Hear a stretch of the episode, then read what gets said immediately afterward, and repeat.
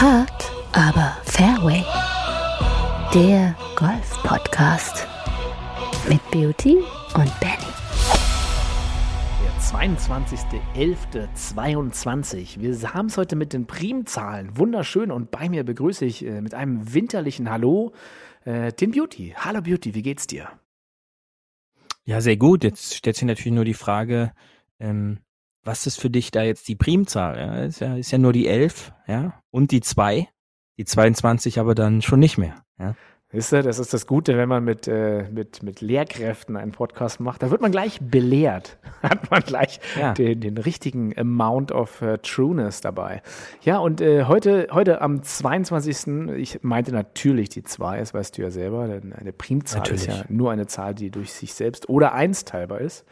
Wissen das doch, ohne abzulesen, ähm, dass der 22. November äh, ein wunderschöner Feiertag wieder ist, nämlich der Mach eine Spritztour-Tag. Also der Go for a Ride Day. Ja, und das ist, äh, ich finde so eine schöne Spritztour bei diesem Wunderwetter. Ja, ist ja ganz Deutschland in einer kleinen Schneedecke, drei Millimeter Schnee in Berlin und alle rasten aus und singen Let It Go und Let It Snow, äh, holen die Schlitten rauf, machen Schneeball, äh, alle Leute, die wirklich im Winter leben, denken sich, äh, what the fuck. Aber es ist November und es ist schon Schnee. Also somit auch offiziell die Golfsaison beendet. Kann man nicht anders sagen. Denn äh, bei Schneespielen habe ich nur einmal gemacht und weiße Bälle im Schnee, ich kann es euch aus Erfahrung sagen, sieht man nicht. Ja, richtig. Ähm, und wir haben ja letztens noch drüber geredet, wie schön das Wetter ist und dass man das wirklich noch nutzen sollte. Ähm, das ist jetzt mittlerweile vorbei. Ähm, hat, glaube ich, auch der letzte äh, dann so jetzt mitbekommen. Auch wenn es natürlich immer noch die Verrückten gibt, die jetzt immer noch äh, auf, auf den Golfplatz gehen, äh, weil sie ja so auch äh, eine Weltmeisterschaft boykottieren, äh, wie ich die letzten Tage lernen durfte. Und äh, demnach, ähm, ja, wer natürlich auf dem Platz möchte, äh, go for it. Ja, das ist natürlich klasse. Ähm, aber äh, du weißt ja, unter 10 Grad und jetzt auch noch Schnee. Äh, das heißt, äh, mich findet man auf dem, auf dem Platz jetzt draußen so nicht mehr. Nicht mal, nicht mal beim, beim äh, mit dem Schlitten, dass du mal den Berg von, von einer 9 runterfährst oder 10. Nein, also äh, wir haben hier zu Hause schon den ersten Schneemann gebaut, natürlich letztens, als, äh, als da die ersten Schneekrümel äh, Krümel ähm, draußen gelegen haben. Da wurde alles zusammengekratzt und dann ähm, gab es auch schon den ersten Schneemann. Ähm, und bei so einem schönen Winterwetter und einem schönen Wintertag geht man natürlich dann auch nochmal raus, äh, eine Runde spazieren. Aber jetzt auf dem Golfplatz, äh, da gibt's dann halt auch Grenzen und dann wird das Training tatsächlich nach innen verlegt, äh, wo es dann halt angenehm warm ist. Ähm, und äh, das steht jetzt in den nächsten Wochen, wahrscheinlich sogar Monaten, erst einmal wieder auf der To-Do-Liste. Ähm, dass das Training dann drin äh, bei angenehm molligen, äh, aufgeheizten Temperaturen dann äh, für die nächste Saison alles vorbereitet. Findest du es nicht auch? Weil du sagtest, wir haben letztens noch drüber geredet, wie das Wetter schön ist. Ich glaube, das war von nicht mal zwei Wochen. Findest du nicht auch, dass, äh, dass die Übergangsjacke eigentlich in Funktion und, äh, und, und Wirkung eigentlich die sinnloseste Jacke der Welt ist? Du hast irgendwie genau drei Tage, die du eine Übergangsjacke anziehen kannst und dann danach gleich wieder die Wintersachen. Also ich weiß nicht. Hast du Übergangsjacken, was äh, oder hast du über Golfklamotten, die warm sind? Ganz wenig, glaube ich. Ich glaube, so richtig Winterklamotten habe ich da nicht. Äh, wenn dann so diese zwei Tage Übergangswetter sind, dann äh, wird da die, die Regenjacke drüber gepackt und das äh, passt dann halt in Kombination mit einer normalen Hose. Aber ähm, ja, letztens, da konnte man noch in kurzen, äh, ja, manche sind da mit kurzen Hosen über den Platz noch gegangen, äh, im kurzen Poloshirt in der Sonne stehen, wenn man windgeschützt war. Und jetzt direkt dann äh, Minusgrade tagsüber. Das ist natürlich dann auch äh, so ein gewaltiger Schritt, aber ich glaube, man muss sich daran gewöhnen, dass es halt so diese herbstliche Zeit um 10, 12 Grad äh, so richtig gar nicht mehr gibt. Auch wenn das äh, Thermometer oder auch, auch wenn die Wettervorhersage für die nächsten Tage ja tatsächlich eher so aussieht, als wenn es wieder so in den Bereich 8, 9 Grad gehen sollte. Und äh, da wird man dann sehen, ja, da, da werden wahrscheinlich auch wieder Startzeiten äh, explodieren, äh, wenn die Plätze die Möglichkeit geben, da irgendwie spielen zu können. Aber ähm, wenn einmal der Schnee draußen war, äh, dann bin ich da raus.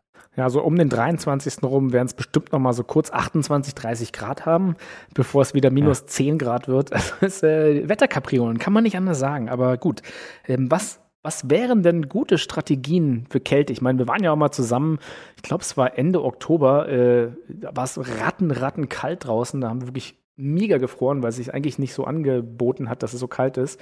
Deswegen, was sind denn deine Strategien gegen, gegen Kälte? Was würdest du sagen? Also ich habe jetzt zum Beispiel so äh, von einem namhaften Hersteller so eine schöne Thermo-Untersachen, Unterwäsche, so eine, so, so, ja, so ein ja, Funktionsshirt, glaube ich, nennt man das. Äh, aber neben der, neben der Skiwäsche, was kann man sonst noch machen? Ja, also nicht spielen ist, ist eine gute Sache. ja, das, ähm, ja, einfach zu Hause in der Sauna bleiben, genau. Oder vom Kamin. genau. Das ja. ist eine tolle Strategie. Ja, ja aber mhm. für, für unsere, unsere für golfverrückten Huffis, was, was können wir denn trotzdem sagen? Ich glaube, dass der Tipp kam von dir, deswegen wollte ich jetzt drauf hinaus. Du hast mir nämlich diese, diese geile Amazon äh, USB-Weste aus Shenzhen äh, empfohlen. Ja. Und das ist immer das Schöne, wenn du aus, aus, äh, aus Nahost eine USB-Heizweste bestellst, dann kriegst du die von Guangdong Street, Hangwengdong, die Rechnung. Das ist sehr schön. Also äh, macht vielleicht sogar Sinn.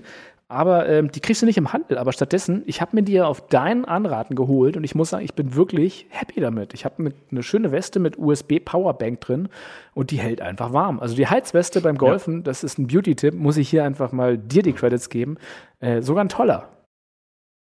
Ja, ich hatte die äh, für die Arbeit tatsächlich, äh, da man dann auch als Lehrer ab und an 10, 15 Minuten auf dem Pausenhof steht, ähm, bei Wind und Wetter. Und da bot sich das einfach an, äh, diese USB-Weste, die einem schön den Rücken warm macht und den Nackenbereich warm macht, ähm, in, in Vlies.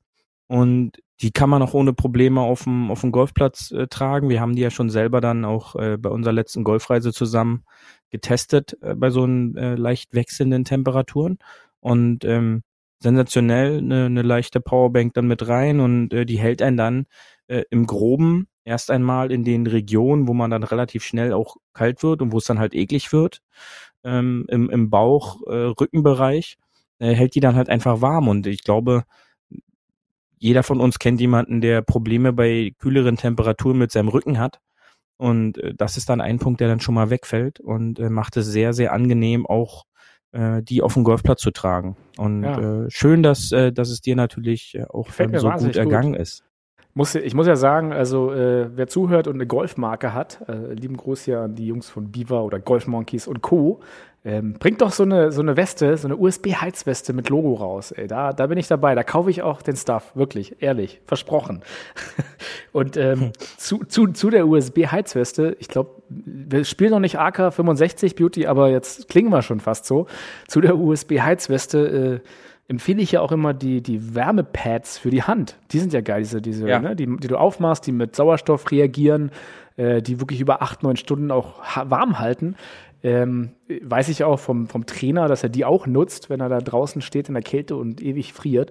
Weil das Schlimmste finde ich im, im Winter- oder Herbstgolf, äh, dass man, wenn man kalte Hände hat und der Schlag in den Boden sich äh, ein wenig anfühlt, als würde man so komplett den Körper durchvibrieren einmal. Ne? Und da warme Hände ist wirklich das A und O, wenn man überhaupt schon bei der Kälte rausgeht. Ja, ähm, gibt ja auch dann auch äh, für die Schuhe und ähm, in allen möglichen in allen möglichen Angeboten und Variationen. Heizpilz ähm, fürs Ich habe die selber auch. Ich, ich weiß jetzt nicht, äh, inwieweit die ökologisch da sind, ähm, aber nichtsdestotrotz ähm, finde ich auch, äh, da, da bleiben die Hände warm, was ich halt auch immer sehr wichtig finde, denn du sagst es richtig, wenn man dann so kalte Hände hat, äh, wo dann das Gefühl so ein bisschen weg ist, mh, hm, tut dann auf so einer Golfrunde jetzt auch nicht so wirklich gut. Äh, da bietet sich natürlich auch immer so eine äh, Thermoflasche, äh, Thermosflasche an.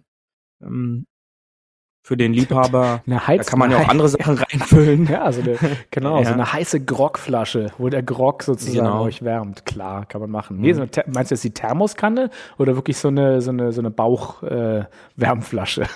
Äh, ja, sowas geht auch, ja. so, ein, ja. So, so ein Heizi. Genau, so nein, aber so eine, so, so eine so eine äh, Getränkeflasche, äh, wo dann das das Getränk äh, warm ist, ähm, ist ja dann halt auch die Regel wie im Sommer. Äh, auch im Kalten verliert man äh, Flüssigkeit. Das äh, merkt man zwar so nicht, aber ist halt tatsächlich so. Ähm, erkennt man vor allen Dingen, wenn man äh, bei kühler Luft ausatmet, dann äh, ist dann so dieser Nebel ist dann Körperflüssigkeit, die dann da rausgeht, die man einfach verliert. Und äh, das über einen längeren Zeitraum. Auch dann kann man da äh, gewisse ja, Konzentrationsschwierigkeiten bekommen, ähm, gewissen gewissen Dehydrierungsstand, ähm, sicherlich nicht so schnell wie im Sommer, aber sowas funktioniert auch im, im Winter. Äh, die Wintersportler unter uns äh, haben da vielleicht auch schon Erfahrung mit gehabt, wenn man dann noch angezogen ist mit äh, wie so eine Zwiebel ähm, in, in vier, fünf Schichten. Dann sammelt sich da auch irgendwo die Flüssigkeit rein und da muss man halt ja, gegensteuern. Hoffentlich und nicht die falsche Flüssigkeit. Ja, auch da gibt's äh, wieder Möglichkeiten, bei der AK-65. auch da gibt's Möglichkeiten, sich dagegen zu schützen.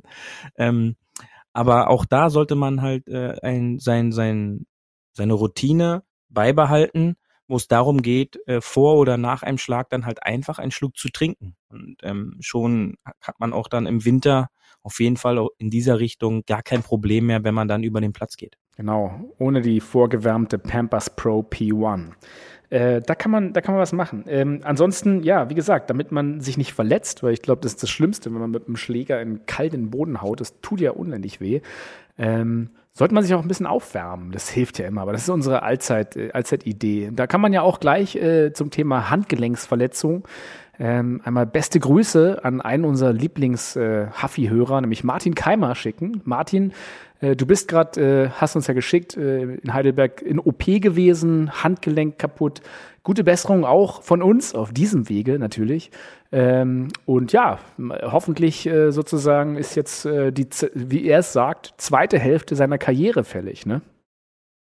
Ja, natürlich. Und ähm, das ist halt so eine ja, schwerwiegende Operation, äh, wenn es da im Thema Handgelenk oder Handwurzelknochen, alles was da in dem Bereich ist, ist natürlich mh, hm, das A und O, das ja die Butter fürs Brot eines Golfers. Und wenn da Schwierigkeiten auftreten, da können auch Folgeschwierigkeiten auch immer noch nach so einer OP auftreten, ähm, weil man halt eben nicht weiß, wie verheilt das, ähm, egal wer da operiert, äh, welcher, ähm, welcher Superstar der Ärzte auch da können, können Probleme entstehen und auftreten, Folgeentscheidungen. Ähm, beste Beispiel auch eine äh, Fußballlegende, der Matthias Sammer, der da so eine Routine-OP am Knie einfach äh, sich ähm, ja, durchführen lassen musste damals, musste dann halt die Karriere beenden, weil sich dann halt da was entzündet hat im Knie. Äh, und äh, sowas kann natürlich auch im Handgelenk passieren. Also äh, aufs Holz geklopft, toi toi toi, Martin, dass das äh, gut wird, äh, dass, dass, dass das ausheilt und dass er dann nächstes Jahr so gut weitermachen kann, wie es in den letzten Monaten auf der Lift-Tour äh, bei ihm gelaufen ist. Äh, es sah wieder nach richtig solidem Golf aus ähm, und da heißt es natürlich aufzubauen, äh, damit dann die nächste Saison äh, mindestens genauso erfolgreich wird nicht nur für ihn individuell, sondern auch äh, für sein Team, äh, dass das dann natürlich auch eine erfolgreiche Lift-Golf-Tour für Martin Keimer wird. Genau, und wenn wir bei Martin Keimer sind, habe ich hier ein Thema für dich, Beauty. Paar 4 Tourgeflüster. Denn Martin Keimer ist ja auch Lifetime-Member der DP World Tour. Äh, zumindest theoretisch spielberechtigt. Ob es macht oder nicht, ist natürlich die Frage, weil er auf der Lift-Tour ist. Aber wir können ja mal äh, durchgehen, denn äh, glaube ich, in diesem Jahr äh, auf der DP World Tour und im nächsten äh, hat es halt viele Deutsche gegeben äh, im Vergleich zu sonst. Ne? Also allein, dass äh, Yannick Paul äh, und Max Kiefer mal einen Turniersieg mitgebracht haben, ähm, war ja großartig. Und neben denen gibt's ja auch sozusagen äh, viele andere Spieler, neben äh, Dellinghausen, Matti Schmid, Marcel Schneider, Hurley Long, äh, Alex Knappe jetzt voran dabei, äh, Freddy Schott und äh, ja, Marcel Sin und Nick Bachem, glaube ich, sind auch dabei, oder? Hast du das mitbekommen? Ich glaube, die sind, ich glaube, die sind teilspielberechtigt, ja. Also ja, der deutsche, äh, das deutsche Golf ähm, wird wieder vermehrt zu sehen sein. Ähm, natürlich lukrativ auch für den Golfmarkt Deutschland, denn ähm, ist halt immer schwierig, so seine Local Players zu unterstützen, wenn davon halt nur zwei spielberechtigt sind in der höchsten Klasse und dann halt ihr Spielkalender so aufgebaut ist, dass sie eben nicht äh, an irgendeinem Turnier dann gerade teilnehmen. Ja, und dann fallen natürlich auch Interessen e eventuell weg. Und äh, wie es halt so aussieht, du hast die Liste gerade vorgelesen, wenn wir da 10 plus Spieler äh, potenziell ähm, auf der Tour haben, dann sollte die Chance relativ groß sein, dass da irgendwie in jedem Turnier mindestens ein Deutscher am Start ist. Und die letzten Ergebnisse jetzt auch im Tourfinale äh, in Dubai haben natürlich gezeigt, auch äh, Max Kiefer äh, mit einem Top-10-Ergebnis. Äh, ist richtig, oder? Ich glaube ja. Mal, warte, ich gucke noch ja, mal rein. Ähm, dann, dann ist es natürlich ein, äh, eine super Sache, äh, wo man natürlich dann halt auch sagen muss, dass äh, die letzten Monate so erfolgreich waren wie schon lange nicht mehr. Ja? Also diese Durchstrecke war natürlich sehr lang ähm, und natürlich auch für Max Kiefer und äh, überraschend äh, Yannick Paul, dass da diese äh, Turniersiege jetzt eingefahren wurden, ist natürlich sensationell, denn es zeigt dann halt auch, dass äh, der Trend so ein bisschen unser Friend gerade ist. Der denn, Trend äh, ist auch auf der, ja, unsere, äh, unsere Challenge Tour Jungs äh, dort immer gut geliefert haben und sich über die Wertung halt auch Spielberechtigung äh, mit reingespielt haben. Und ähm, darauf heißt natürlich aufzubauen und könnte eine spannende äh, neue Saison sein. Und äh, dann wird sich zeigen, äh, wie das Ganze halt so weitergeht, ja, ob, ob, ob das weiter so rutscht oder ähm, ob es dann halt auch mal wieder jetzt eine längere Phase ist, wo wir Deutsche um den Sieg rum spielen sehen, weil du weißt es ja, wenn man äh, mehr Spieler da äh, am Start hat, desto mehr Chancen hat man natürlich, dass einer von denen auch mal heiß läuft und dann vielleicht auch äh, den einen oder anderen Sieg nächstes Jahr nach Deutschland so holen kann. Ja, und das könnte ja dann auch auf Seite 7 der Lokalzeitung tatsächlich eine Erwähnung finden. Ich habe ja, mal nachgeguckt, Max Kiefer elfte Platz äh, auf der äh, DP okay. World Tour. Ähm, und vor allem muss man ja herausstellen, dass äh, Rory McIlroy quasi zum vierten Mal in seiner Karriere äh, den DP World Titel Tour äh, Harry Warden Trophy gewonnen hat. Also im Endeffekt als der herausragendste Spieler auf der DP World Tour ähm, ja, prämiert wurde. Ja, erster Platz. Ähm, Glückwunsch. Ähm, ich habe direkt schon wieder drauf gewartet, was er denn als nächstes in seiner Siegerpresskonferenz über potenziell andere Touren sagt. Das ist ja so, so ein bisschen sein Hobby. Ähm, und aber natürlich, man kann es nicht von der Hand weisen, Nummer eins der Welt, FedEx Cup-Sieger und jetzt DP World Tour-Sieger. Äh, natürlich herausragende, äh, herausragende Saison, nichtsdestotrotz. Aber man darf halt auch nicht vergessen, welche Qualität im Laufe der Saison auf beiden Touren weggefallen sind. Ähm, und, und somit, sage ich mal, äh, das Feld ein bisschen äh, dezimiert dagestanden hat. Äh, die, auch wenn man halt bei vielen immer nur hört, dass es halt nur noch die Namen sind und nicht mehr die Klasse äh, der Spieler. Aber wenn man gesehen hat, äh, in welchem Niveau Dustin Johnson als Beispiel die Turniere gespielt hat ähm, und dann halt auch verdientermaßen äh, Order of Merit der Lift Tour äh, überragend gewonnen hat, dann wäre er wahrscheinlich schon ein Contender äh, auf dem FedEx Cup gewesen, der dann halt einfach nicht da war. Und das ist natürlich immer schön, ja, wenn Konkurrenz einfach freiwillig weggeht, ähm, dann, dann fällt es äh, natürlich leichter. Und im Laufe der Woche hat sich ja auch gezeigt, dass äh, John Rahm ähm, anscheinend auch Huffy ist, denn er hat ja auch äh, das Thema Weltrangliste so kommentiert, Richtig. dass es für dass es für ihn eigentlich ein, ein schlechter Scherz ist, wie die jetzt aussieht, da ähm, Top-Spieler halt gefühlt werden an, an irgendwelchen Positionen, was einfach unrealistisch ist. Und da muss sich was verändern. Und das Problem ist aber halt jetzt einfach, dass quasi eine komplette Saison äh, dort jetzt nicht mit eingerechnet wurde. Und dass die Spieler, sollten sie gegebenenfalls irgendwann wieder Punkte bekommen, dann natürlich auch erstmal wieder auffüllen müssen. Ja, geschweige vielleicht Probleme haben, sich für die großen Turniere wieder zu, zu qualifizieren weil es dann potenziell, wenn die halt, ist halt eine logische Sache. Es gibt dann halt weniger äh, Turnierpunkte, ähm, wenn halt nicht Topspieler am Start sind. Und Topspieler heißen jetzt nicht by, na by name, sondern äh, bei äh, World Golf äh, World hier Championship Position, Weltranglistenposition.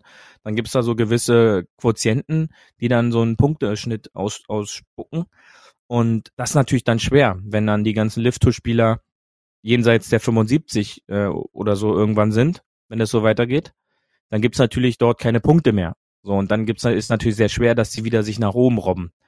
Und äh, das hilft natürlich auch dann solchen, solch, solchen, solchen Spielern wie, äh, wie, wie McElroy oder Rahm, äh, die natürlich ähm, in diesen Feldern weiter Punkte sammeln, äh, Turniere gewinnen und dadurch dann halt ihre Position logischerweise festigen und ähm, weit weg sind davon, von irgendwelchen Qualifizierungskriterien äh, rauszurutschen. Ja, wir haben äh, über die Official World Golf Ranking Liste ovgr.com ja vor ein paar Folgen schon geredet. Ähm, könnt ja. ihr alles nochmal nachhören natürlich. Ansonsten, ähm, ja, es, da, da scheint ja Bewegung drin zu sein, wenn halt wirklich auch jetzt vermehrt von den Topstars Kritiken zu Recht natürlich kommt. Aber was ich nochmal äh, anmerken wollte, was ich ganz schön finde, weil du meintest, Rory ist jetzt ja Nummer eins und World Cup und irgendwas. Da hatte ich wieder so einen deutschen Moment jetzt gleich wo äh, ein, äh, so ein, ich glaube, ein großes deutsches Versandhaus gepostet hat, so herzlichen Glückwunsch, Rory, zum ersten Platz äh, auf der DP World Tour und irgendwas anderes. Aber leider hat's ja mit einem Major dieses Jahr nicht geklappt, ne? Es ist wieder so, ja. ne? Hey, er hat Natürlich. wirklich der beste Spieler der Welt, Platz eins. aber hey, was hast du nicht geschafft? Wir schauen erstmal, was du nicht geschafft hast, bevor wir dir gratulieren, was du geschafft hast. Ja, das ist ja so ein Phänomen. Man äh, zeigt erstmal all die negativen Dinge nur auf. Ähm, beginnt gar nicht mit vielleicht etwas Positivem, sondern ich hatte eine Statistik gesehen, ähm, ich glaube 25 Starts, irgendwie 22 Top 10 Ergebnisse, ähm, vier Siege. Das ist natürlich dann eine semi-optimale Saison, ja. So, wenn dann das Major eben nicht dabei ja, ist oder das gut. Players, ja, und dann ist es halt äh, schade. Und ja, das, ich glaube auch, dass da irgendwelche Leute sitzen, die wahrscheinlich nicht unter 100 spielen können, die dann solche Posts äh, verabschieden und dann der Meinung sind, äh, dort äh, ein bisschen Stimmung zu machen oder Stimmung machen zu wollen, was dann halt einfach schade ist. Aber ich glaube, McElroy kann da ganz gut drüber lachen oder er wird das wahrscheinlich auch gar nicht wahrnehmen. Er wird deutsche Werbung nicht lesen. Meinst ähm, du? Meinst du nicht, dass er da irgendwie so ein bisschen verletzt ist jetzt, dadurch, dass er irgendwie im ja. deutschen Instagram nicht so gut ja. rüberkommt? Er, er, wird vielleicht jetzt nicht mehr zum örtlichen Golfhaus gehen. Ja, okay, war Golfhaus, oder? War es Golfhaus? Äh, ich habe gesagt, ein, ein, ein deutscher Online-Versender, Beauty. Wir wollen auch so, neutral bleiben. Ja, ja. Ja. Ja, dann vielleicht auch Golf 24, All for Golf, um nicht Golfhaus einfach so genau. schlecht dastehen zu lassen. Ja, okay, es war Golfhaus. Hm. Ja, Assis. Ja, okay. Ja, Assis. so geht ähm, das nicht. Ja, das ist, also das, ähm, ja, und äh, das ist dann halt oft so. Ja, ähm, das ist dann so ein deutsches Phänomen, wie du schon richtig gesagt hast. Es ist äh, eigentlich schade, ja, denn man könnte halt andere Statistiken aufweisen und vielleicht äh, kaufen sie doch den und den Ball, den Rory äh, gespielt hat, um diese Siege einzufahren. Aber nein, äh, dann Kauft nicht die Schläger, denn damit gewinnt ihr keine Majors. Ja, also das ist dann halt. Was? Wieso? Moment. also wenn ich die Tiger Woods Schläger hole, dann spiele ich doch wie Tiger Woods, dachte ich. Ja. Nee, du musst Blades spielen, ja. Dann, ja, die, die äh, ja, das sind doch, das sind doch Blades, oder? Die, die Titles-Dinger von, von, ja, ja, das sind, von, also äh, wenn ich die mir hole, die offiziellen, die auch Tiger Woods gespielt hat, dann kann ich quasi ein bisschen mehr wie er spielen. Dafür ist doch diese, diese ganze Kooperation nur. Diese Tailor-Made-Schläger ähm, Dachte ich sind, jedenfalls richtige Buttermesser, würde ich das meinen, ja. Dass die bei diesen Temperaturen gerade draußen ähm, sorgen auf jeden Fall so dafür, dass Direkt der potenzielle Mann mit, mit Haarausfall danach noch weniger Haare hat. ja. Weil die vibrieren einmal richtig durch. Aber äh, ich wollte heute mit dir auch, bevor wir zur nächsten Kategorie kommen, ähm, endgültig die Frage klären, Beauty, soll ich Blades spielen? Ja, ich sag's ja, jedes Mal. Ja, also äh, lass es, ja, oder mach es. Ja, also das ist, es gibt ja nur die zwei Möglichkeiten und ähm, wir, wir werden da mal bei einem Punsch und zusammensetzen und äh, da noch mal ein bisschen drüber äh, fachsimpeln. Ich, dach, ich dachte, es ja. ist so ähnlich wie der, der Hochbegabten-Test von der Titanic, dem Satire-Magazin, den gab es mal im Internet. Da konntest du quasi auf eine Seite von denen gehen, wo dann äh, der Test gemacht werden konnte, ob dein Kind hochbegabt sei. Da stand da oben drin, jetzt den Test machen, ist mein Kind hochbegabt? Und dann konntest du hier klicken und dann kam Nein. und ja, so, so ungefähr dachte ich, ist jetzt auch deine Antwort. Also ich frag nochmal, Beauty, äh, soll ich Blades spielen? Ja, ja, auf jeden Fall. Gut, gut, ja. finde ich gut. Paar 5. Mehr Netto vom Brutto. Ich habe dir äh, heute ein Thema mitgebracht, Beauty, was ich äh, sehr schön fand. Es ist nämlich auch ein altes Zitat einer, einer Fußballlegende, ähm, den du bestimmt kennst, ein ehemaliger Bayern-Co-Trainer äh, sozusagen. Der hat nämlich gesagt, äh, immer wieder Glück ist Können. So, und jetzt die Frage, wer war das? Weißt du es? Ja, Hermann Gerland, oder? Ja, du bist auch, dir kann man nichts vormachen. Dir kann man einfach ja. nichts vormachen, weißt du? Sporttechnisch zumindest. Ja. Äh, ja, richtig. Äh, der hat es gesagt, immer wieder Glück ist Können. Und ähm, zu dem Spruch wollte ich mal heute ein bisschen mit dir fachsimpeln über, über Golf und Sportarten allgemein. Nämlich, ähm, wie ist dein Take drauf? Äh, wenn man immer wieder Glück hat, ist das dann wirklich Können? Es gibt ja den anderen Spruch auch, äh, the more I practice, the luckier I get. Also je mehr ich übe, umso mehr Glück habe ich. Wie, wie siehst du das Ganze? Ähm, ich glaube schon, dass das, das gerechtfertigt ist, denn gewisse Arbeit, die man reinsteckt, bekommt man auf diese Art und Weise häppchenweise dann zurück. Und ähm, es gibt natürlich auch die Spieler, die immer wieder daherkommen und sagen, da habe ich wieder Pech gehabt und erzählen dir dann halt ihre ganze Runde von den 127 Schlägen, äh, warum es dann dazu geführt hat, äh, dass der Ball jetzt eben so rausgesprungen ist und da war er wieder weg. Ähm, die haben dann halt nur Pech, ja, und diejenigen, die dann halt mal eine gute Runde hatten, dann heißt es halt immer nur so, der hat aber wieder nur Glück gehabt. Und äh, bei dem passiert es immer so und so. Und sicherlich gibt's vielleicht denjenigen, der jetzt nichts macht für sein Golfspiel und dann ab und an mal so ein Lucky Break hat. Aber mir ist schon aufgefallen, Leute, die was für ihr Spiel tun, die Zeit investieren, kriegen das dann, wie schon gesagt, so häppchenweise auf diese Art zurück. Meinetwegen ein Baumtreffer und dann liegt er eben nicht im Wald, sondern liegt auf dem Fairway oder halt spielbar. Oder ein Ball, der auf dem Weg ins Wasser ist und bleibt dann halt kurz davor liegen. Etc. Da gibt's jetzt unzählige Beispiele, wo es dann halt immer nur so ist, ja, da hast ja wieder Glück gehabt. Oder ein Ball, der vorm Bunker aufspringt, dort eine harte, etwas härtere Stelle und dann springt er über einen Bunker noch rüber. Ähm, das mag für den einen Glück sein. Ja, das Schöne ist dann halt so, die, die dir das immer erzählen, ähm, die scheinen das so in sich aufzufressen. Und dieses Gefühl, also dieser innere Hass, der da so ein bisschen hochkommt, ähm, sorgt ja dann auch auf so einer Runde, dass die komplett den Faden verlieren. Also dass sie sich quasi nur noch mit diesen Ballsituationen des anderen beschäftigen, was immer kein gutes Zeichen ist. Mm, denn dann bin ich abgelenkt und wenn ich nicht konzentriert oder nicht fokussiert bin, dann fange ich an Fehler zu machen. Und das ist dann halt ein Problem. Denn es ist ja dann viel einfacher, mein schlechtes Spiel, diese 127 Schläge als Beispiel, ähm, darauf zu schieben, dass der andere ja nur Glück hatte. Also man muss sich einfach mal diese ähm, logische Kette einfach mal versuchen herzuleiten. Das ist meines Erachtens komplett unmöglich. Ähm, aber es gibt viele dieser Spieler, die halt dann versuchen einfach ihre Möglichkeit, ja, erzählen dann die halt auf der Runde wahrscheinlich auch noch, dass, dass sie letzte Woche die beste Runde ihres Lebens gespielt haben und dass sie ja jetzt fast Single Handicap äh, erreichen können und solche Geschichten. Und schießen dann halt gegebenenfalls so eine Nummer. Ja, also 127 habe ich jetzt live noch nie miterlebt. Ähm, aber ich habe schon mal so eine 110 oder so live miterlebt und da war es halt der Fakt, dass ja. man dann halt sich sowas anhören kann. Und das ist dann halt problematisch, denn um, um zu dem Ursprungspunkt herzukommen, ähm, jemand, der diese Lucky Breaks hat, der redet ja auch da gar nicht drüber. Ja, also bei für, für den einen ist es vielleicht normal, ja, auch schon gesehen, ähm, dann, dann redet man gar nicht drüber.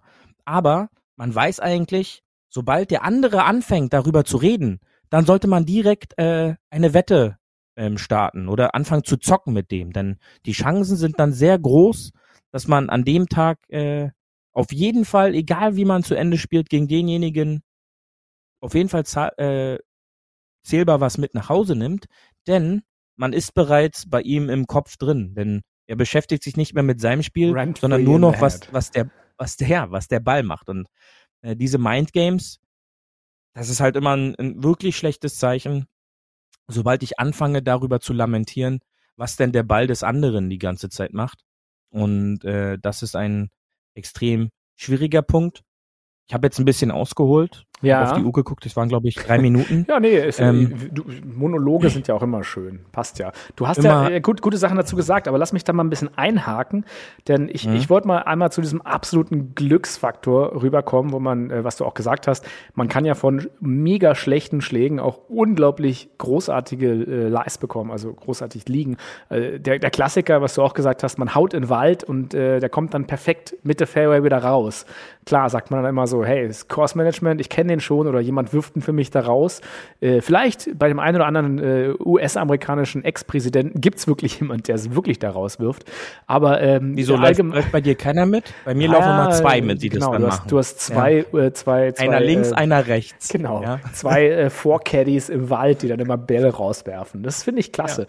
Nee, aber ähm, da gibt es ja auch wirklich sozusagen neben den Amateuren auch, ich erinnere mal an John Rahm. Ich weiß nicht, ob du die Szene im, im Kopf hast, das war, glaube ich, in Augusta 2020, äh, da hat er doch auf einer Trainingsrunde äh, den Ball so irgendwie furchtbar gebladet, ich weiß nicht, das kann ja nicht on purpose sein, ähm, dass er übers Wasser gehoppelt ist und dann perfekt aufs Grün aufgekommen ist, einen unglaublich ewigen Break gelaufen ist von fast einer Minute und dann ins Loch gefallen ist. Also er hat ein Hole-in-One mit dem schlechtesten möglichen Schlag geschafft. ähm, da, muss da, ich, Frage, da muss ich direkt kurz, da muss ja. ich direkt kurz einhaken, ähm, denn äh, das war on purpose, denn das war das legendäre äh, Paar 3, die 16 in Augusta, wo sie am Mittwoch in der Trainingsrunde immer diese Skip Challenge machen. Also die stellen sich dann nicht auf die T-Box hinten, sondern die gehen vor an die Wasserkante und skippen dann äh, die Bälle dort mit einem 5er, 6er Eisen so übers Wasser und versuchen so dann das so zu spielen. Das wie, so, wie, so kleine Steinchen. genau. Ja. Ja, ähm, da werden quasi wie am an der Ostsee oder so, wo man das so macht, dann werden da die die kleinen Steine übers Wasser plätschern lassen oder auf den ortsansässigen See. Da werden dann halt auch da die Golfbälle übers Wasser flach geschickt, die dann halt durch die durch den Backspin wunderschön, im, wenn man das halt im richtigen Einflugwinkel macht, wunderschön über die Wasseroberfläche skippen. Und äh, da hat er natürlich das Hole in One geschafft. An, auf diesem Grün hat es tatsächlich auch schon Martin Keimer geschafft. Ähm, ich meine 2018 oder so hat er auch in dieser Practice Round äh, dort bereits auch ein Hole in One geschafft. Äh, wurde damals sogar in den, in den Nachrichten äh, gezeigt. Ähm, dann bekommt Golf mal immer so ein bisschen Aufmerksamkeit, auch in Deutschland. Und das ist äh, natürlich können auf der einen Seite, dass der Ball so übers Wasser äh, skippt, aber zu 99 Prozent dann auch Glück, dass er in diesem Maße, denn es war untypisch, dass die Fahne dort ganz hinten gesteckt hat, über die Grünoberfläche noch den Break annimmt und hinten, es wäre es ein Putt gewesen, im perfekten Speed äh, Lochmitte einfach reinfällt. Ja, das ist natürlich dann äh, auch etwas, oder nicht etwas, sondern das ist dann natürlich auch massenhaft Glück. Ein bisschen Glück, Glück ja. Ein bisschen Glück. Ich, ja. kann, ich kann dich noch ergänzen, nämlich Vijay Singh hat in 2009 das geschafft. Ich habe es kurz nachgeschaut. Mhm. Keimer war es 2012 und äh, okay. John Rahm 2020. Mhm. Also ist schon ein bisschen her. Aber unglaublich, ja, un unglaublich. Okay, dann ist das äh, aber trotzdem gewolltes Glück, doof gesagt. Ähm, ja. Ich würde trotzdem noch mal Rolle rückwärts machen. Äh, zu der Eingangsfrage ist äh, immer wieder Glück können was kann man denn vielleicht für Strategien als Spieler haben oder dass man einfach ja, mehr Glück hat. Also das ist mal, ich, ich habe mir darüber Gedanken gemacht und ich denke, dass es A, weniger Chaos ist, weißt du? Dass du, dass du denkst, du kriegst mehr Glück, wenn du halt einfach ein System hast, wenn du wenig Chaos in deinem Spielablauf hast, wenn du weißt, was du tust, wenn du zumindest dahin zielst, wo du hin willst und dann auch mal, wenn es gut läuft, auch dahin schießt. Weil, ja, haben wir oft gesagt, wer nirgendwo hin zielt, der trifft auch nichts. Ne? Und wenn du halt weniger Chaos in deinem Spiel hast, in deinem Spielablauf, glaube ich, hast du, hast du ein besseres Setup für Glück. Was, was meinst du dazu? Ja, ich glaube, das ist jetzt nicht nur golfspezifisch, sondern wieder so eine, ja, so eine Tatsache für alle Bereiche auch im Leben. Ja, wenn ich einen gewissen Plan habe, dann ist die Wahrscheinlichkeit größer, dass ich dort zu meinem Ziel komme, als wenn ich da ohne Plan irgendwie rangehe. Und genauso ist es auf dem Golfplatz. Wie gesagt, ähm, was diese, dieser Sport ja widerspiegelt, dass ich, wenn ich gewisse Ideen habe, mich mit gewissen Dingen auseinandersetze und einen Spielplan für einen Spielplan mir überlege, dann ist meine Chance größer, erfolgreich diese Spielbahn zu überleben. Das ist ein Hauptpunkt bei den meisten Spielern, äh, eine Golfbahn zu überleben, ähm, wenn ich mir überlege, wie ich denn diese Spielbahn spielen möchte. Und nicht einfach mich auf die T-Box hinstelle, den Ball mittig auftiere, den Driver nehme und dann Full Send versuche, den so nah wie möglich an die Grünkante äh, zu bringen, sondern mir vorher halt einen Plan zu machen, ich versuche ihn dort zu platzieren, äh, von dort habe ich dann die Möglichkeit, dorthin zu spielen oder dahin zu spielen. Und, und, und dann geht's halt Schritt für Schritt, Schwung für Schwung Richtung äh, Einlochen, Richtung Abschluss der Spielbahn. Und da interessiert mich auch nicht, was die übernächste Spielbahn ist, sondern es zählt immer nur der Moment. Und der Moment gibt mir vor, eine gewisse Taktik anzuwenden, um den Schlag erfolgreich auszuführen. Und das ist auch vor allen Dingen wichtig, wenn ich mal in einer misslichen Lage bin. Dann ist Können auch mal den Ball quer zu spielen. Und das Glück kommt dann halt auch mal dazu, wenn ich vielleicht mich mal auch entgegen dem Können des Ablegens entscheide, sondern auch mal einen gewagten Schlag probiere. Und das heißt aber nicht, dass ich jedes Mal diesen Schlag probiere, sondern dass ich die Situation abschätze wie ist die Chance, jetzt diesen Schlag erfolgreich auszuführen? Ja, und demnach ist es dann halt schon immer wieder Glück, am Ende dann halt auch können. Ja, ansonsten kann man ja nur mit äh, dem Zitat von Einstein gehen, äh, dass Planung ersetzt den Zufall durch Irrtum. Ja? Das ist, äh, finde ich, ein sehr schönes Zitat, das natürlich überall ja. im Leben auch gilt.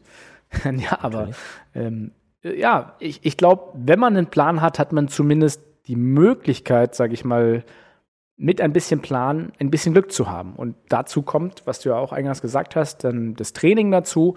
Und dann hat man halt vielleicht öfter Glück. Aber es, es gibt ja auch so Momente oder Leute, wo man denkt, die sind einfach immer in Glückstopf gefallen, die haben immer Glück. Meinst du, es ist eher eine Wahrnehmungssache, dass die anderen Leute mehr wahrnehmen, dass sie Glück haben, weil sie das halt positiver leben oder vielleicht entspannter annehmen?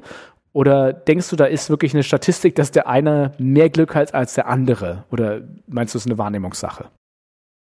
Ich glaube schon, dass es halt nur eine Wahrnehmung ist, denn sobald ich anfange, mich mit anderen Dingen zu beschäftigen, mit anderen Leuten, dann verliere ich ja den Fokus jetzt von mir selbst.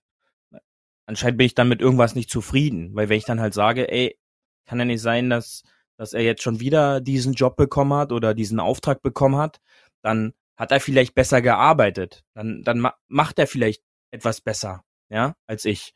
Und äh, dann ist es halt natürlich immer, äh, wir haben es vorhin gesagt, dem Deutschen sehr einfach, dass ich dann halt erstmal gucke, was kann ich denn da Negatives gegen sagen, aber dann halt nicht äh, erstmal auf mich selbst schaue. Und ich glaube schon, dass es dann halt einfach nur so eine Wahrnehmungssache ist. Okay. Ähm, ja, und ähm, ein, ein Punkt noch, ein Punkt noch zu dem, ähm, immer wieder Glückes können. Wenn ich dann halt zum Beispiel einen gewissen Schlag ausführe, dann sollte ich den halt schon vorher trainiert haben. Ronaldinho, einer der begnadendsten Fußballer aller Zeiten wahrscheinlich, auch vom natürlichen Talent, hat selber gesagt, dass diese gewisse Frequenz und Wiederholung von Tricks im Training erst einmal abgearbeitet werden mussten, bevor er diesen Trick auf der großen Bühne, in diesem Fall große Bühne, das Fußballfeld, das Stadion, eher das dort im Spiel, im laufenden Spiel angewandt hat. Es ist ja auch nicht so, dass ich jetzt mir heute überlege, ich muss nachher noch zu Rewe einkaufen und wenn ich da mit dem Auto auf dem Parkplatz fahre, ziehe ich die Handbremse und versuche rückwärts einzuparken, halt, weil mir gerade danach ist. Gibt's, gibt's ja? vielleicht den einen so. oder anderen. Das Ergebnis ja, ist bloß vielleicht nicht so ansehnlich. Das ist es, ja. Und äh, das ist dann halt eine realistische Einschätzung. Ich würde es halt jetzt so nicht machen. Ähm, gibt aber allerdings dann halt auch die ein oder anderen Videos, wo es dann halt irgendwelche Experten probieren und dann halt äh, ziemlich böse schief geht, ja. Dann äh, sag mir doch mal, lass uns doch mal machen. Ich, ich sag mal eine Sache, wo ich mal wirklich beim Golf Pech hatte und äh, wirklich ja. Glück hatte. Ja, und dann kannst du ja Wie mal. ging denn eigentlich das, das letzte Matchplay von uns aus? Da hattest du Glück. ja, gut. Stimmt. Natürlich. ähm, nee, ich, ich, ich habe mal, hab mal eine schöne Situation, wo ich mal wirklich gesagt habe, boah, das war jetzt aber Pech.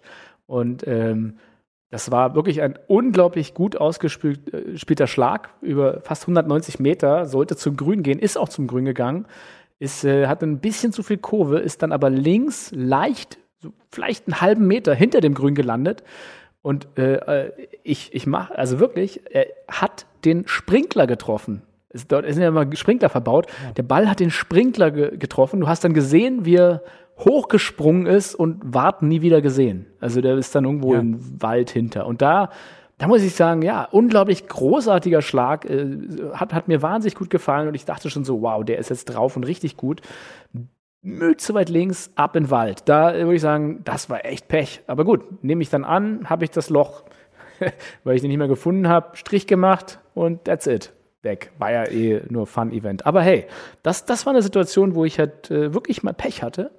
Und Glück, ja, da kann ich mehrere Sachen anführen. Ähm, ich würde sagen, ganz oft, wenn wirklich äh, ein Baum gestriffen hat oder ein Ast und dann trotzdem halt noch in die richtige Richtung geflogen ist. Das, das ist dann so Glück, Glücksmomente. Da, da erkenne ich auch dann mein Glück an. Wenn er einfach, ich glaube, das hatten wir auch, äh, vom vom Wald rechts total fies reingehauen, äh, kommt da aber perfekt raus, liegt Mitte Bahn weit vorne. Das sind so Glücksschläge, würde ich sagen, für mich. Wie siehst, wie, wie siehst du das? Ja, natürlich, man darf natürlich nicht vergessen, ähm, zwei Punkte oder eher, ja, vielleicht sogar drei, dass wir gerade über 190 Meter äh, zum, zum Grün sprechen. Ähm, das, äh, der Tour Average übrigens, ähm, 44 Fuß ähm, im Average zur Fahne. Ja, das, äh, das entspricht knapp 13, 14 Meter vom Ziel entfernt. Ähm, und da reden wir von der absoluten Weltklasse. Ja, und ähm, man, man kann, glaube ich, an einer Hand ablesen, wie oft man aus 190 Metern, was über 200 Yards sind, tatsächlich das Ziel trifft. Und dann muss man für sich selber anfangen, realistisch zu lernen, wie gut ist dieser Schlag dann gewesen? Ja, und, ich, fand ähm, den, ich fand den unglaublich gut, deswegen war ich mega happy damit. Deswegen sage ich ja, war nur Pech am Ende, dass er auf den Sprinkler getroffen hat. Genau, ja, und ähm, das ist dann halt für die, für die Runde für dich entscheidend, dass es dann natürlich darum geht, ähm, wie gehe ich selber damit um? Wie realistisch kann ich das für mich einschätzen? Dann gibt's natürlich diejenigen, die durch diesen Schlag die komplette Runde vergeigen, weil sie halt dann nur immer an diesen Pechmoment des Sprinklers denken. Und dann gibt's die anderen, die einfach sagen, wie herausragend gut dieser Golfschlag war. Ähm, fand ich natürlich ein bisschen schade in diesem Fall, dass dein Siemer Eisen äh, dann halt äh, da diesen Sprinklerdeckel ja, getroffen hat. Es war tatsächlich ja. ein paar ähm, Schläger höher, ja. Ja, ähm, also neuner Eisen. Ja, genau. Und ähm, aber das natürlich ist dann die, die, Möglichkeit, du könntest da den, den Ball hinlegen und könntest diesen Schlag wahrscheinlich so oft wieder probieren, du würdest nie wieder diesen Sprinklerdeckel nee, treffen. Never ever. Ja, so, und das, das ist dann halt so ein einmaliger Schuss und äh, demnach äh, darf man sich daran dann nicht runterziehen lassen. Nein, ich hab's, ich hab's ähm, ja als ähm, mein persönliches Sprinkler in One äh, verzeichnet und war dann wirklich, ich war ja. nach wie vor happy, weil der Schlag war großartig. Sehr gut. Ja.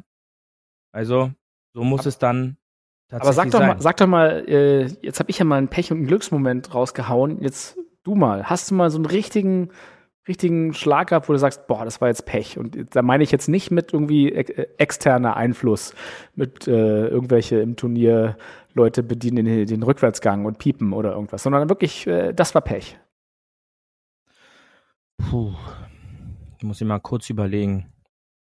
Außer also ich hatte der schon, war nicht drin. Der, hatte, das war kein Hole in One oder so. Nein, nein, ich hatte schon zwei, drei, vielleicht noch ein paar Mal öfter schon die Situation, dass ich einen verdammt guten Annäherungsschlag gespielt habe und dann eben die Fahne getroffen habe und dass dann der Ball halt danach viel weiter weggelegen hat, als er eigentlich äh, gelegen hätte. Also ja, hätte er die Fahne nicht getroffen. Andersrum kannst du es ja genauso machen. Hat die Fahne getroffen und war dann, wäre er eigentlich zu lang gewesen oder war dann perfekt? Gibt's ja genauso.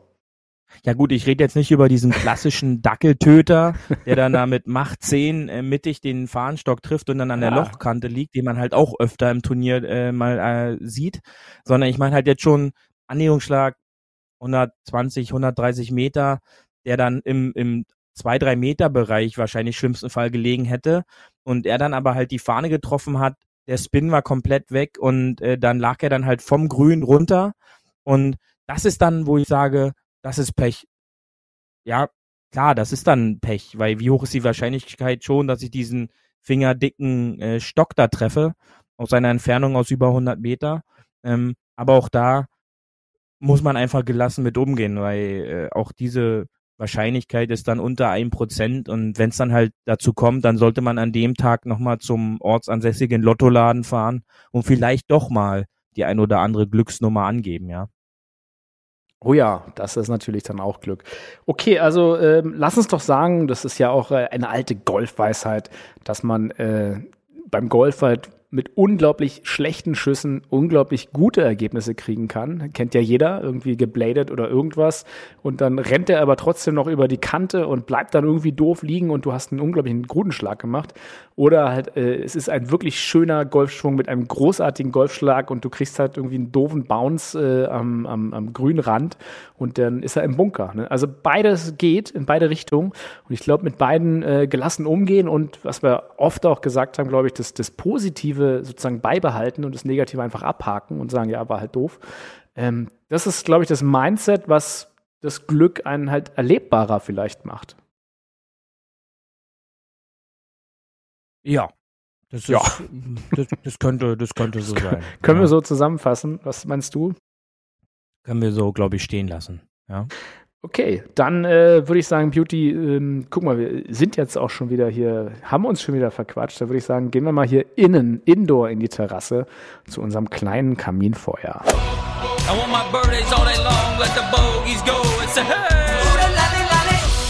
Hole 19 auf der Terrasse.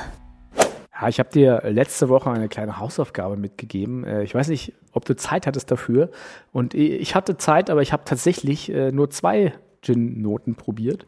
Wollte aber trotzdem mal, äh, habe mich ein bisschen schlau gemacht, natürlich noch was angelesen für euch, damit ihr das auch mal angucken könnt. Erstens, äh, es gibt äh, großartige äh, Tonic Water Probiersets. Einfach mal äh, im Internet schauen und mal bestellen. Äh, von den unterschiedlichsten Marken, da alles dabei. Aber generell bei den Tonic Waters kann man eigentlich zusammenfassen, dass es ja vier grobe Geschmacksrichtungen gibt, nämlich das Klassische, also der Klassiker, das steht dann auch immer äh, so ein bisschen drin. Classic Tonic äh, steht meistens drauf. Ähm, das ist halt, äh, ja, soll halt ursprünglich, am ursprünglichsten sein und äh, soll die, die Bitternoten halt am besten mit dem Zitrusgeschmack äh, aromatisieren.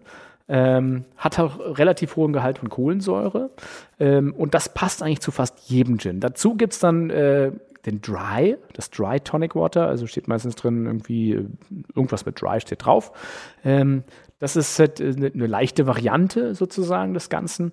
Ähm, das hat am Ende des Tages macht es, wenn er drin ist, dadurch, dass äh, weniger Zucker drin ist, auch einen milderen Drink äh, und leichtere Bitternis. Also wenn man das zurückhaltender haben will und der Gin jetzt vielleicht nicht so ähm, äh, aromatisch ist, kann man das halt auch gut machen. Ähm, dann gibt es halt die, diese fruchtig aromatischen Tonics, ne? sehr blumiges und manche nennen es halt Mediterranean oder irgendwas, haben halt eine spezielle behaupt, äh, eine spezielle sozusagen Bezeichnung dafür, aber dadurch hast du halt ähm, harmonisiert das halt sehr gut mit fruchtigen Gins, sagt man. Da muss man einfach das dazu gut geben. Ähm, geht auch zu einer puristischen Gin-Sorte gut und gibt dem eine bessere Note. Und dann gibt es dann unterschiedliche würzige Tonics. Äh, die haben meistens eine sehr herbe Note oder eine einzigartige Note mit ein bisschen mehr Kräutermischung. Ähm, da gibt es halt einen sehr bitteren Geschmack teilweise mit Zitrusaromen. Äh, die bleiben eher im Hintergrund, die Zitrusaromen, sorry. Ähm, ja, von daher kann man, kann man diese würzigen Dinger ganz gut mit äh, eher äh, kräftigen Wacholder und Kräuternoten ähm, begleiten. Ja, das, das ist so meine Recherche und äh, ich muss sagen, für mich persönlich habe ich jetzt mit so zwei, drei Gins probiert, ist so diese Mediterranean, also diese mediterrane Gin eigentlich der leckerste. Hast du, äh, Tonic, hast du, hast du die Tonics durchprobiert? Ist, hast du eine Favorite Beauty? Puh, ja, ich bin auch eher auf der, auf der klassischen Seite. Ähm, zu trocken ähm, darf er bei mir dann nicht sein. Ähm, ich mag dann auch eher die ja, fruchtigen, die fruchtigen Gins ähm, oder so, einen so einen klassischen englischen. Ähm, und, und da sind dann halt auch die klassischen Tonics äh, dann besser, die mir persönlich äh, dann sehr gut schmecken, ja. Aber jetzt so eine, eine, Favorite Tonic Water ähm, habe ich da jetzt tatsächlich nicht, ja. Ähm, dieses Thomas Henry ähm, mag ich sehr gern. Ähm, und ja, das ja, die klassische haben ja, die haben ja auch, die haben ja auch alle. Ist mir, ist mir fast schon zu, zu, zu trocken, ja. Gut, dann ähm, probiert doch mal so ein Tonic-Probierset. Das ist so unser kleiner äh, Hausaufgabe für alle Huffis da draußen. Einmal mal ein Tonic-Probierset und mit dem Lieblings-Gin mixen. Äh, schmeckt tatsächlich immer der Gin Tonic ein bisschen anders. Ähm, ja. Von daher und ähm, jetzt auch in der in der Vorweihnachtszeit gibt's dann ähm, auch eine gute Idee, ähm, auf jeden Fall für den Adventskalender, für den Liebsten oder für die Liebste vielleicht. Ähm, da gibt's dann halt auch so diese Infusions, ähm, die sehen dann aus so wie Teebeutel. Hm, die kann man dann zu seinem Gin noch da hinzufügen. Da gibt's unterschiedliche, unterschiedliche Abpackungen, ähm, die dann da drin sind, äh, die dann halt auch einfach dazu sind, ja, die, die dann den, ja, den Gin Tonic nochmal ein bisschen besonderer machen. Da kann man sie dann auch nochmal durchtesten. Und äh, als Beispiel, ja, falls sich da niemand jetzt nicht was drunter vorstellen kann, hat man dann zum Beispiel in so einem Teebeutel ähm, wie rote Früchte ähm, oder, ja, oder Orangenscheiben, Zitronen. Zeug, ja. Genau. Das ist eigentlich ja, Tee machen, doof äh, gesagt. Ja, das ist eigentlich wie Tee aufgießen, kann man aber halt in den Gin Tonic noch mit reinhängen und dann ähm, kommt da noch so ein kleiner Extra-Geschmack noch bei rum. Hört sich natürlich Infusion hört sich natürlich viel cooler an als Ja, auf Tee. jeden Fall. ja, aber das ist das ist eine gute ich fand's Sache. Auch, ich fand's auch sehr gut betont jetzt von mir, ich um das Ganze nochmal an den auch Mann zu sehr bringen. professionell, ja? sehr gut. Danke. Ähm, Beauty, vielen Dank für die Serie. Ich finde, äh, ich habe sehr viel Glück mit diesem Podcast mit dir.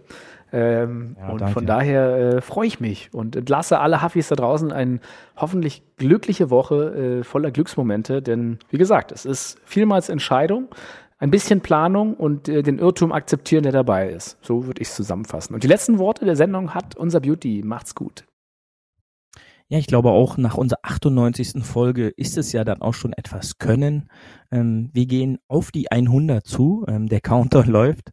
Ich wünsche natürlich dann allen Huffis am Wochenende noch einen schönen ersten Advent und äh, bis dahin immer schön auf dem Fairway bleiben und wir hören uns nächste Woche zur 99 wieder. In diesem Sinne. Tschüssi. Das war hart, aber Fairway. Wir hören uns nächste Woche. Bis dahin, ein gutes Spiel und immer schön auf dem Fairway bleiben.